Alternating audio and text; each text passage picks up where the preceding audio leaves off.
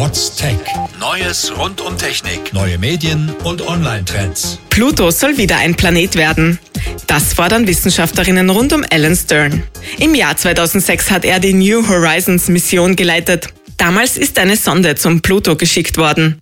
Noch im selben Jahr hat Pluto allerdings den Status eines Planeten verloren. Unter anderem deswegen, weil er seine Umlaufbahn nicht freigeräumt hat. Das sei aber kein geeignetes Kriterium, sagen die Forscher jetzt.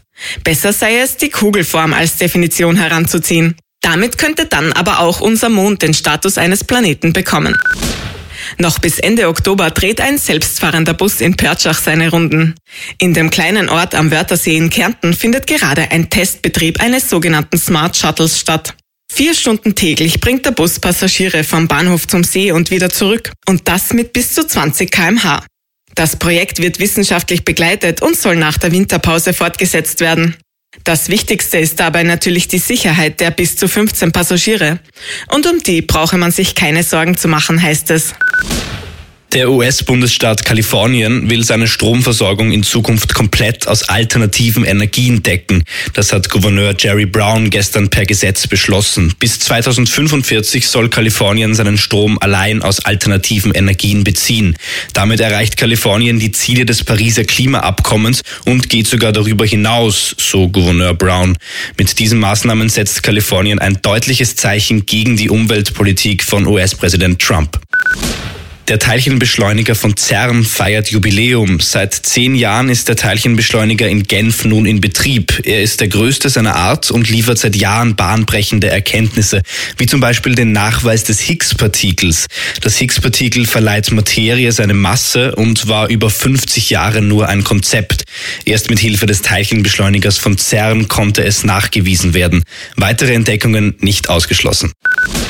Kommunikation auch unter extremen Bedingungen ermöglichen. Das ist die Idee hinter dem Molar Mic. Das US-Verteidigungsministerium investiert mehrere Millionen Dollar in diese Technologie. Es handelt sich dabei um ein kleines Mikrofon am oberen Backenzahn. Integriert ist ein Knochenleitungslautsprecher. Der leitet den Schall durch den Schädelknochen direkt in das Innenohr. Zum Molar Mic gehört ein Halsband dazu, das Nachrichten empfängt und sendet. Damit können Soldatinnen und Soldaten jederzeit miteinander kommunizieren. Egal ob im Fallschirm oder unter Wasser. Aber auch in der Industrie könnte das Molar Mic zur Anwendung kommen. Das Weltraumteleskop Kepler ist schon seit einiger Zeit dem Untergang geweiht. Der Treibstoff geht jetzt langsam wirklich aus und ohne Treibstoff keine Beobachtungen von Exoplaneten mehr. Die Sonde ist zwischendurch sogar schon in den Ruhemodus versetzt worden. Das hält das äußerst erfolgreiche Teleskop aber nicht davon ab, das Weltall weiterhin ganz genau zu betrachten. Mittlerweile hat es seine 19. Beobachtungsrunde begonnen. Kepler hat zwar schon einen Nachfolger in Aussicht, das Weltraumteleskop TESS. Aber scheinbar kann es vom Glitzern der Galaxien da draußen einfach nicht genug bekommen. Der größte bemannte Hexapod der Welt hat jetzt einen Eintrag im Guinness-Buch der Rekorde bekommen. Es handelt sich dabei um einen krakenartigen Roboter mit sechs Beinen und einer Kabine zum Drinnensitzen. Ganze fünf Meter ist der Hexapod lang und wiegt fast zwei Tonnen. Sein Erfinder Matt Denton hat sich dazu von Angriffstransportern aus Star Wars inspirieren lassen. Getauft hat er seine Kreation übrigens auf den Namen Mantis, Gottes Anbeterin. Ob es sich bei Mantis wohl auch um einen kollaborierenden Roboter handelt? Sogenannte Cobots sind Roboter, die mit Menschen zusammenarbeiten können, zum Beispiel in der Industrie. Wichtigstes Thema ist dabei die Sicherheit. Eine Wiener Firma hat jetzt dazu eine Roboterhaut entwickelt mit dem Namen Airskin. Die macht den Roboter empfindlich für Berührungen. Wenn seine Sensoren eine Berührung wahrnehmen, stoppt er sofort seine Tätigkeit.